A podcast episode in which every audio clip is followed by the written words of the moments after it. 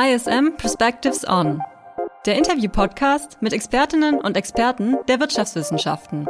Heute Perspectives On Remote Leadership.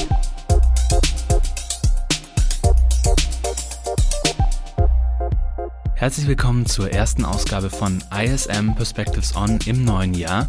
Mein Name ist Julian Tröndle, ich bin Redakteur im Fernstudium am ISM Campus Stuttgart und ich spreche heute mit Lukas Fastenroth. Er ist aktuell Academic Director beim Kienbaum Institut und bei Kienbaum zudem Senior Consultant im Bereich People Analytics. Außerdem lehrt er an der ISM in den Fächern Leadership und Management Diagnostik und er promoviert aktuell zum Thema Führung und Ambidextrie. Er ist heute aber hier, um mit mir über eine Studie zu sprechen, die Ende des vergangenen Jahres als Kooperationsprojekt zwischen dem Kienbaum Institut und dem Bundesverband der PersonalmanagerInnen kurz BPM entstand.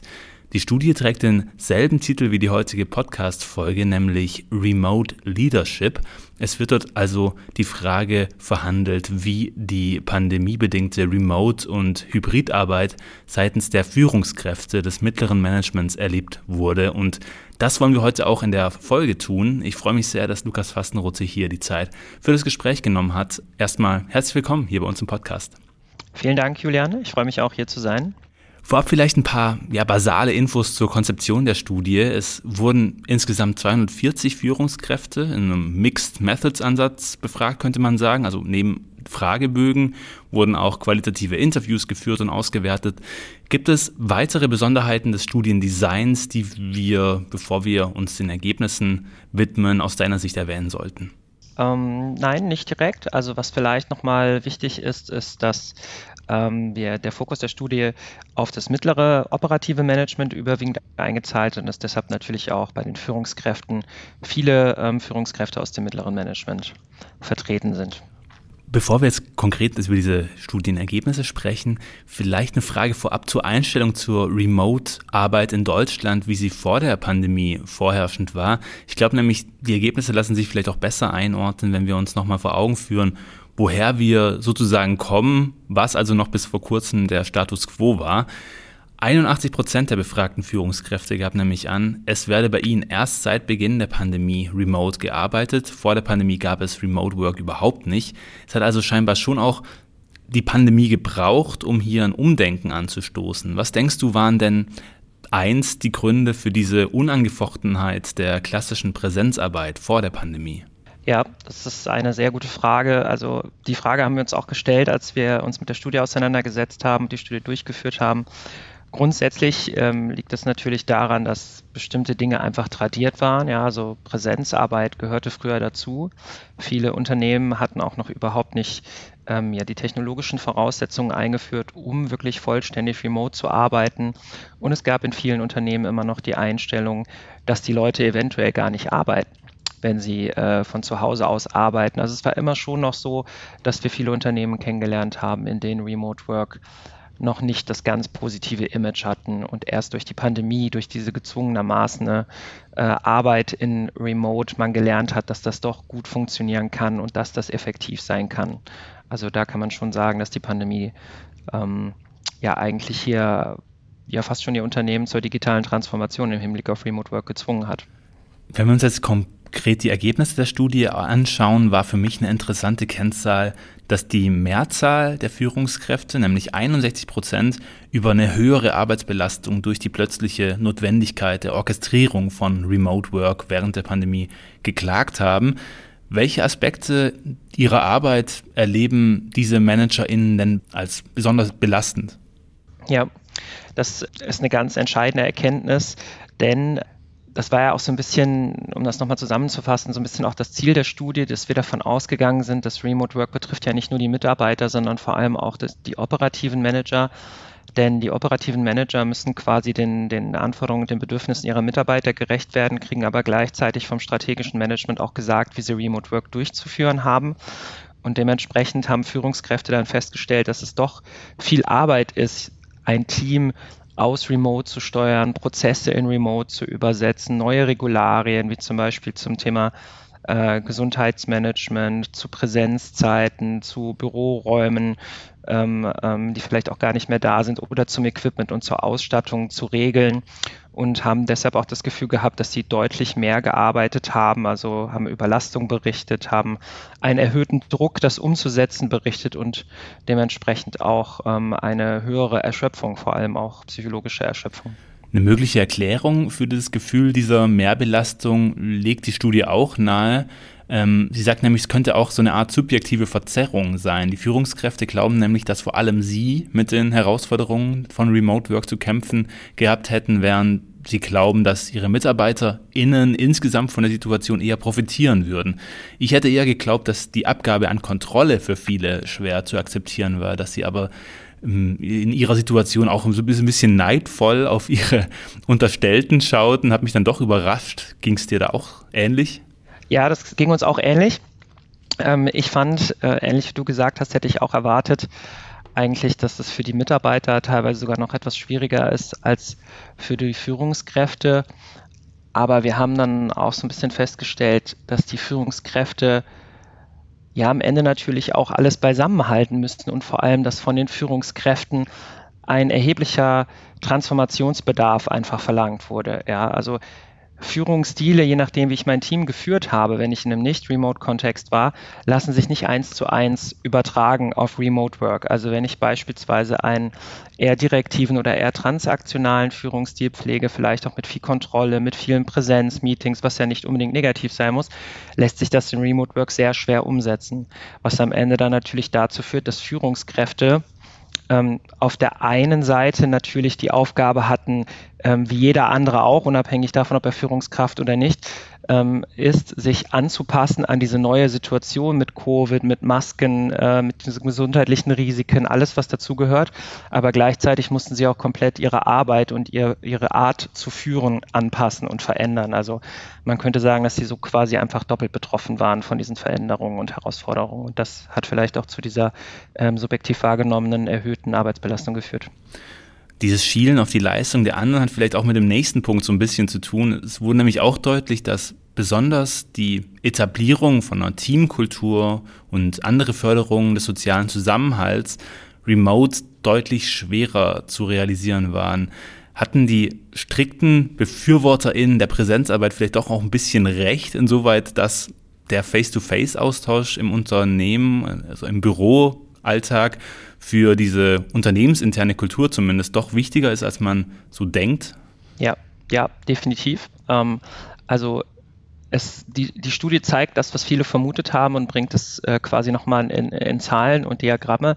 Es ist wirklich so, dass gerade diese People-Faktoren im Hinblick auf Kultur, Onboarding-Prozesse, alles, was eigentlich viel äh, vielerlei soziale Interaktion bedarf, dass das natürlich gelitten hat und schwieriger geworden ist in Remote Work.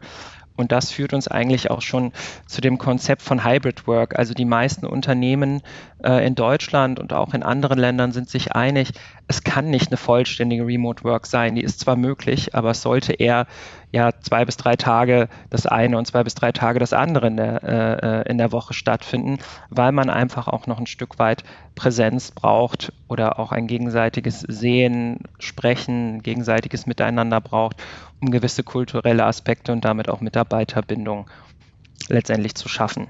Und ähm, die Frage, die sich da natürlich stellt, ist immer, wie, wie kann man das gestalten? Also was sollte noch in Präsenz stattfinden und was sollte ich eher zu Hause machen? Ein einfaches Beispiel dafür ist, wenn ich jetzt zum Beispiel wie in meinem Job statistische Analysen mache, das ist nichts, wofür ich ins Büro kommen muss. Wenn wir aber Team-Events haben, Team-Meetings haben, Dinge, wo wir kollaborativ arbeiten und kreativ arbeiten müssen, dann wäre das zum Beispiel etwas, wofür wir uns auch einen Meetingraum buchen würden bei Keymob und wo wir auch wirklich eng zusammenarbeiten.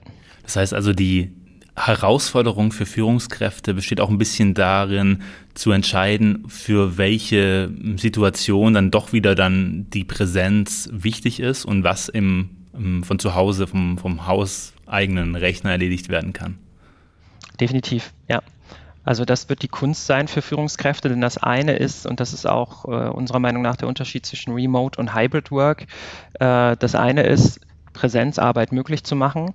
Das mussten gezwungenermaßen die meisten Unternehmen äh, in der Pandemie machen. Äh, das heißt, die Infrastruktur schaffen und es überhaupt erstmal ja, äh, so gestalten, dass remote gearbeitet werden kann. Aber das ist die Pflicht und jetzt kommt die Kür und die Kür ist am Ende des Tages ein Konzept zu entwickeln, ein Modell, ein Steuerungsmodell, wie Remote Work eigentlich langfristig aussehen kann, wie man ein Hybrid Work Konzept daraus machen kann. Und dazu gehören beispielsweise Aspekte wie wann können, ne, wann kann wer entscheiden, remote oder Präsenz zu arbeiten, wie oft wird remote Präsenz gearbeitet, ähm, wie viel Büroflächen brauchen wir überhaupt noch? Haben wir ein, ein Steuerungssystem, in dem ich mir als Mitarbeiter beispielsweise ein Büro buchen kann, wenn ich ins Büro möchte? Ähm, und das sind alles Themen, ähm, wo, obwohl so viel Remote Work mittlerweile stattfindet, ähm, nur 45 Prozent der Unternehmen oder der befragten Führungskräfte gesagt haben, dass ihr Unternehmen da eine unternehmensweite Regelung schon hat. Also da ist noch viel zu tun. Eine der befragten Führungskräfte hat auch ausgesagt in einem der Interviews, dass Remote Leadership besonders dann herausfordernd sei, wenn man sowohl die Arbeit von Teammitgliedern im Homeoffice managen muss, als auch die von Teammitgliedern, die aufgrund ihrer Tätigkeit gar nicht remote arbeiten können, vielleicht weil sie direkten Kundenkontakt irgendwie gebraucht werden vor Ort. Was sind in solchen Konstellationen denn die größten Herausforderungen für Führungskräfte? Ja, also zum einen sind es äh, sind die Herausforderungen darin, dass natürlich nicht jeder remote arbeiten kann. Wir sprechen hier überwiegend von Wissensarbeitern und es gibt natürlich auch ähm, ja die sogenannte Non-Desk Workforce nennen wir sie immer gerne, also Leute, die körperliche Jobs machen, vielleicht im Lager, in der Produktion, die können natürlich nicht ins äh, Homeoffice gehen oder ins Remote Office. Und wenn Führungskräfte ja sowohl solche Non-Desk Worker als auch Deskworker, die, die remote arbeiten können, führen, dann führt das natürlich zu, zu ja, Ungerechtigkeitserleben und vielleicht fehlender, fehlender Fairness, weil natürlich diese Möglichkeit, das zu tun, einfach an die ähm, Funktion gekoppelt ist, die der Mitarbeiter erfüllt. Die Führungskräfte, die wir damit mit denen wir da gesprochen hatten im Rahmen der Studie, haben uns da vor allem berichtet, dass es halt schwer ist, andere ins Remote Work zu schicken, die vielleicht auch Kinder haben und für die sich dadurch sogar viele, viele Vorteile ergeben haben. Ähm, ähm, und, und andere konnten das wiederum nicht. Andere Unternehmen haben uns berichtet, dass die Produktion sogar teilweise Sturm gelaufen ist und gesagt hat, warum kriegen die jetzt so viele Vorteile und nur weil wir in der Produktion sind, können wir nichts machen. Ähm, das ist ein riesiges Thema gewesen in vielen Unternehmen und wir haben aber auch gute deutsche Konzerne gefunden, die gesagt haben, sie haben da gute Möglichkeiten gefunden.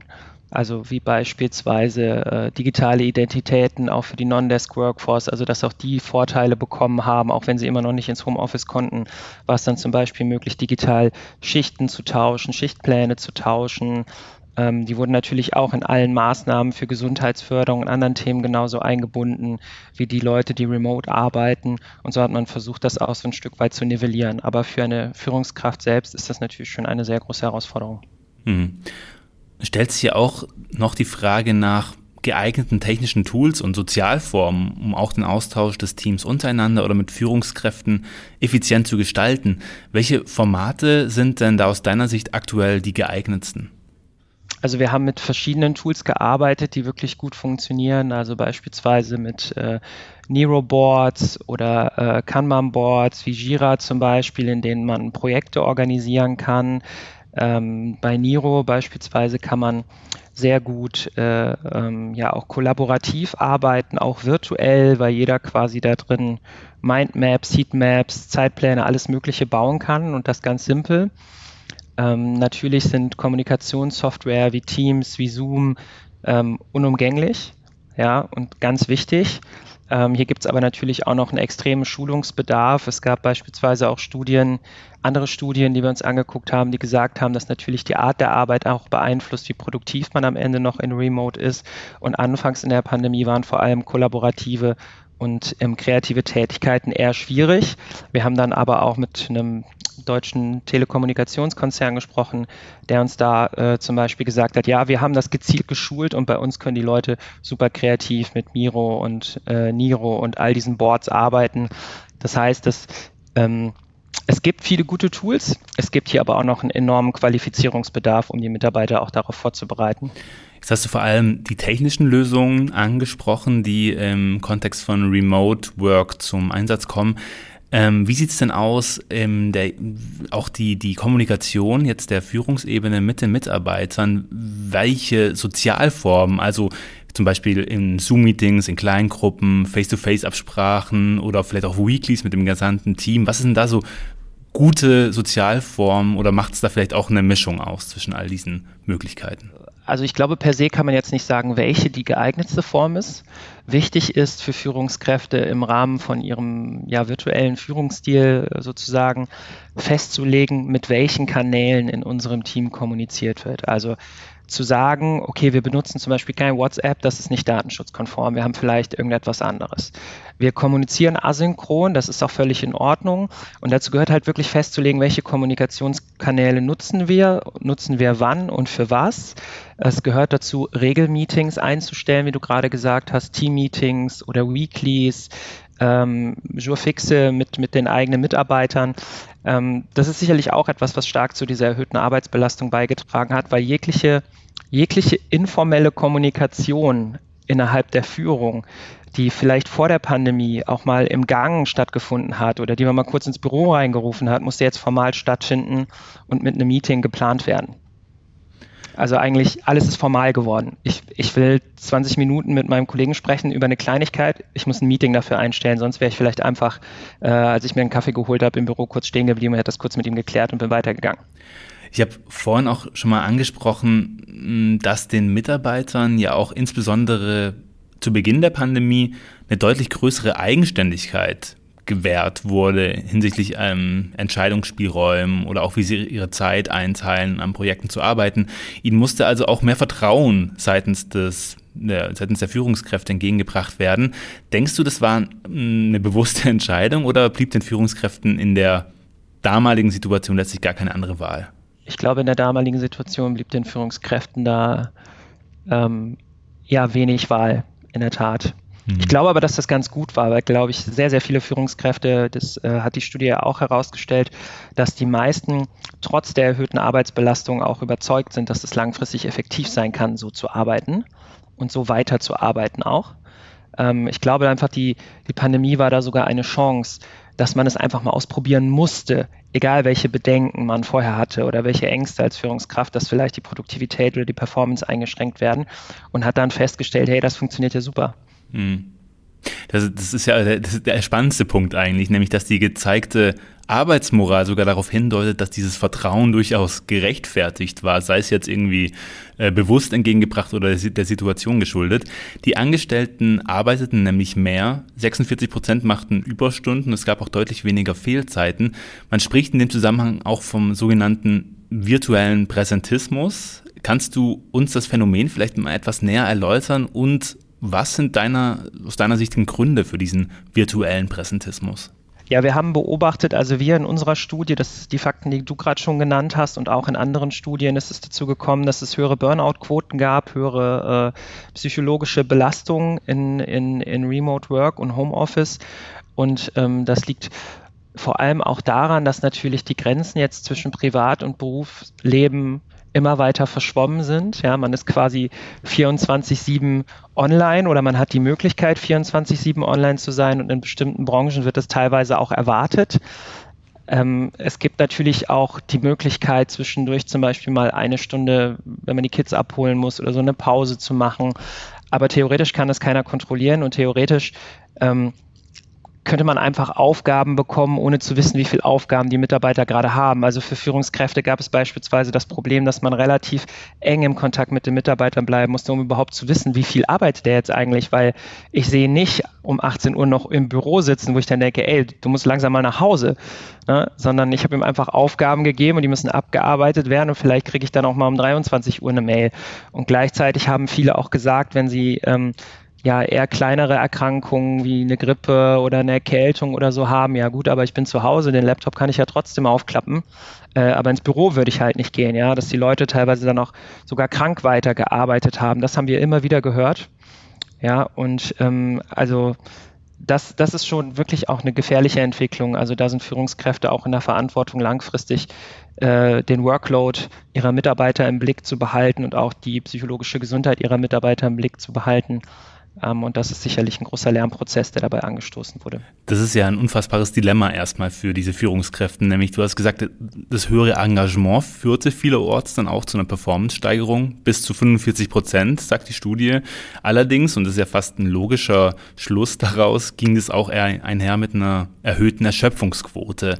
Ich stelle mir es insbesondere für Verantwortliche des mittleren Managements dann ungemein schwierig vor, daraus logische Schlüsse irgendwie zu ziehen, weil auf der einen Seite ist die Produktivität ja eine wichtige Kennziffer für den unternehmerischen Erfolg, auf der anderen Seite haben sie auch eine gewisse soziale Verantwortung ihren KollegInnen gegenüber, sie vor ja auch selbstausbeuterischen Tendenzen zu schützen.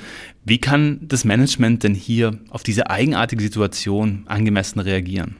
Ja, also der Schlüssel meiner Meinung nach liegt äh, äh, in der Kommunikation. Ja? Äh, also zum einen natürlich, dass die Führungskräfte, es hängt natürlich auch ein Stück weit von der Teamgröße ab, wirklich permanent auch den Austausch suchen, auch bei den Mitarbeitern nachfragen, was machst du jetzt eigentlich gerade? Vielleicht auch festlegen, dass zu bestimmten Uhrzeiten einfach keine E-Mails mehr verschickt werden. Ja, das gibt auch Unternehmen, die da wirklich Grenzen haben ähm, oder auch nicht mehr erreichbar sind äh, auf ihren Telefonen. Ähm, und dass man da wirklich auch abspricht, wann vielleicht jemand gewisse Ruhezeiten hat, dass nicht am Wochenende gearbeitet wird beispielsweise und dass, wenn jemand krank ist, er auch wirklich krank ist und auch nicht im Homeoffice weiterarbeitet. Mm, das klingt in der Theorie relativ leicht, es ist aber natürlich bei vielen Führungskräften oder bei vielen ähm, Mitarbeitern so, dass das in der Praxis nicht immer so konkret gelebt wird. Also ich habe selten erlebt, dass die Führungskräfte dann sagen, du bist krank und ich will nicht, dass du jetzt arbeitest und ich will auch keine Mails von dir bekommen. Mhm. Aber genau so müsste es eigentlich sein. In der Studie wird Remote Leadership auch so ein bisschen als eine Art, das, das Wort war Modus operandi bezeichnet. Das, das heißt, also funktionierende Instrumente und Regelungen ergeben sich, wenn ich es richtig verstanden habe, dann meist auch so aus einer tastenden Suchbewegung während dem Prozess, oder? Ja, definitiv. Also es ist natürlich stark von, vom Team und von den Teammitgliedern abhängig ähm, teilweise auch ähm, von den Persönlichkeiten, die man in oder Persönlichkeitskomposition, die man in seinem Team hat. Es ist natürlich stark von den unternehmensweiten Regelungen abhängig.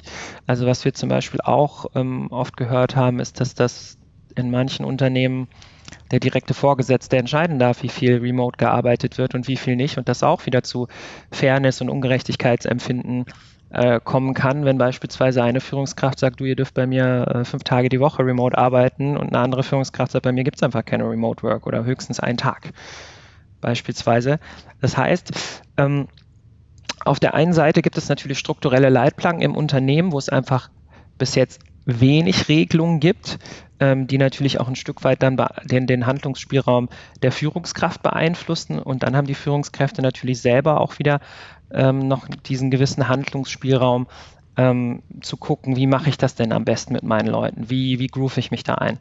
Und ähm, das muss jede Führungskraft das auch ein Stück weit abhängig von der Arbeit und dem Team für sich selbst entscheiden. Als wichtigstes Schlagwort für eine gelingende Gestaltung von Remote- oder Hybrid-Work-Settings nennt die Studie das People Management.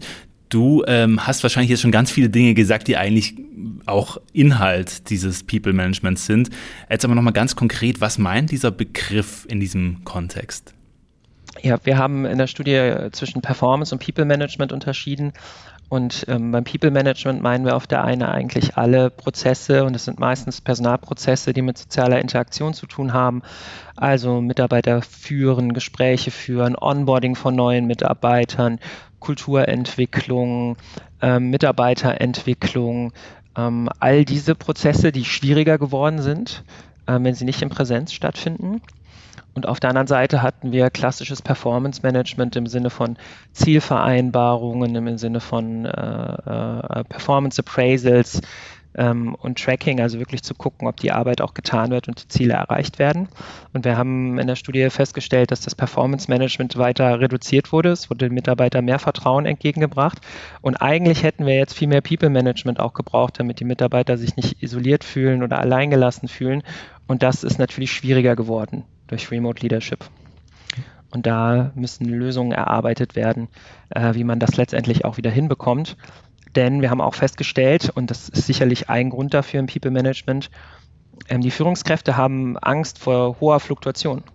Also habe ich keine guten Remote-Work-Prozesse oder klappt das mit dem People-Management von der Führungskraft aus nicht, ist die Wahrscheinlichkeit nicht unbedingt gering, dass die Mitarbeiterbindung leidet und man äh, ja, Mitarbeiter verliert. Hm. Es ist ja trotz aller Probleme, die ähm, aktuell noch vorherrschen, ist es eigentlich unumstritten, dass Remote und Hybrid-Work unter den meisten Führungskräften, nämlich bei 91 Prozent, als zukunftsfähiges Konzept äh, mit vielen Potenzialen betrachtet wird. Die Studie hält dazu auch fest, ähm, Zitat, die Zukunft der Arbeit ist hybrid, vollständige Präsenzarbeit hat ausgedient. Welche Schritte seitens des Managements sind jetzt aus deiner Sicht noch zu tun, damit die Potenziale von Remote Work dann auch wirklich abgerufen und vielleicht die aktuellen Probleme, die wir jetzt alle schon genannt haben, auch ähm, noch langfristig beseitigt werden können? Ja, also das Erste und Wichtigste ist sicherlich äh, festzulegen, also äh, zum einen herauszufinden, wer kann bei uns remote arbeiten, ähm, wer kann es nicht dann festzulegen, wie wollen wir, dass Remote Work gesteuert wird. Also gibt es in Unternehmen zweite Regelung, die für jeden Mitarbeiter gilt, abhängig von der jeweiligen Berufsgruppe, oder entscheidet das der direkte Vorgesetzte und ähm, dementsprechend dann natürlich die Infrastruktur ähm, zur Verfügung zu stellen. Also auszurechnen, wie viele sind das dann, wie viele Büroflächen brauche ich überhaupt noch, dass man diese Umsetzung dann gestaltet und dass das vor allem auch etwas ist, was langfristig dann am Ende des Tages funktioniert. Lukas Fastenroth war das. Er sprach mit mir über die Studie des Kienbaum-Instituts zum Umgang von Führungskräften mit Remote Work Settings. Vielen Dank, dass du die Zeit für das Interview genommen hast. Ja, auch vielen Dank an dich, Julian. Mir sehr viel Spaß gemacht. Alle im Interview genannten Quellen findest du in den Shownotes zur Folge. Der Podcast ISM Perspectives On wird präsentiert von der International School of Management. Besuche unsere Website ism.de für weitere Infos zu den angebotenen Bachelor- und Masterstudiengängen aus dem Bereich der Wirtschaftswissenschaften.